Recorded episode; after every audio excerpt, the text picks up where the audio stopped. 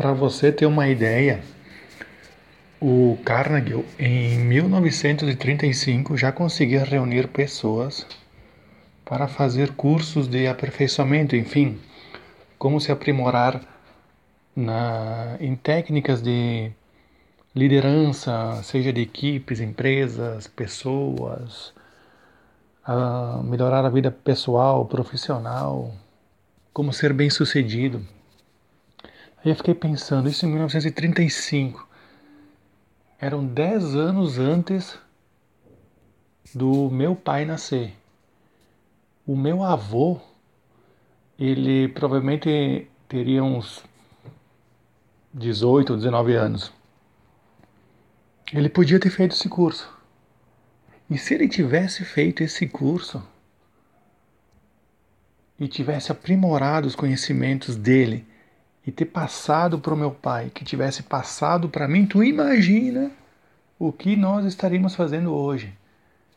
Ao passo que, nesse fim de mundo, em que ele foi nascer e eu também, o que aconteceu? Era falta total de comunicação. Era aquela meia dúzia de pessoas que se conheciam, era aquele conhecimento popular, cada um por si, Deus por todos. Uh, enfim, as pessoas, claro, se viravam, trabalhavam da sua maneira, enfim, tinham as suas vidas, suas famílias, mas elas uh, não tinham aquele senso aguçado para dizer não. A vida talvez não seja só isso.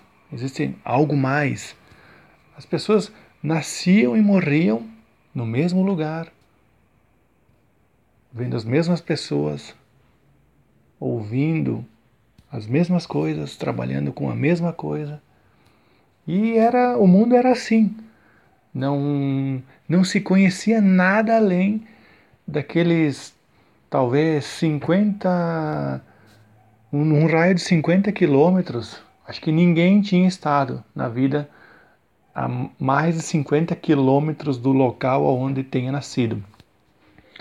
Então, o que eu quero dizer é que talvez eles não, não tivessem a ambição e vinham de uma crença em que ter dinheiro, ser bem-sucedido, acumular dinheiro, riqueza era uma coisa ruim. Isso fazia mal, talvez por influência de alguma coisa, de alguém, não vou citar nomes, mas talvez por alguma influência de algum antepassado, eles tinham algum medo de alguma coisa, que riqueza, dinheiro, ser próspero era ruim, não era bom. Então ninguém queria saber de dinheiro, riqueza, prosperidade. Todo mundo queria ter uma vida simples, porque assim era bom. Assim você estaria fazendo bem. Mas se tu tivesse dinheiro e pudesse fazer o bem para muito mais pessoas, não seria melhor? Mas enfim, elas tinham essa crença. E, e ficaram a vida inteira assim. Aí passaram de geração para geração. Meu avô passou para meu pai e meu pai passou para mim. Só que hoje, graças a, a todos os acessos que principalmente a internet nos possibilita, você tem uma ampla gama de milhões de informações que vão de encontro com todas essas crenças que nunca foram comprovadas cientificamente se faziam realmente bem para as pessoas. Talvez elas se sentiam bem porque não conheciam outras coisas. E hoje a gente conhecendo tudo que conhece, é claro que são crenças muito limitantes.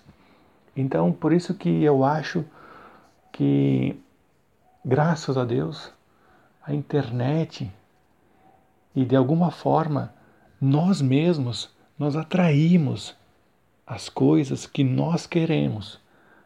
Ah, algo faz com que as coisas, é, sabe aquele ditado popular, aquela crença popular, embora também não acredite, mas que funciona, que as, às vezes as coisas caem na cabeça das pessoas, elas atraem. E acho que é, é justamente isso que nos faz evoluir essa atração pela busca de uma coisa maior, de um sentido maior pela vida.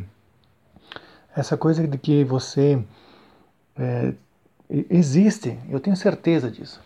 Eu tenho, hoje eu tenho absoluta certeza disso, que existe uma coisa muito maior que pode influenciar todas as pessoas e cada um tem que buscar esse seu motivo maior. Enquanto você não encontrar, não, não, não, não desejar esse seu motivo maior, ele não vai acontecer na sua vida. Comece a desejar hoje, que você vai ver o quanto a sua vida vai começar a mudar.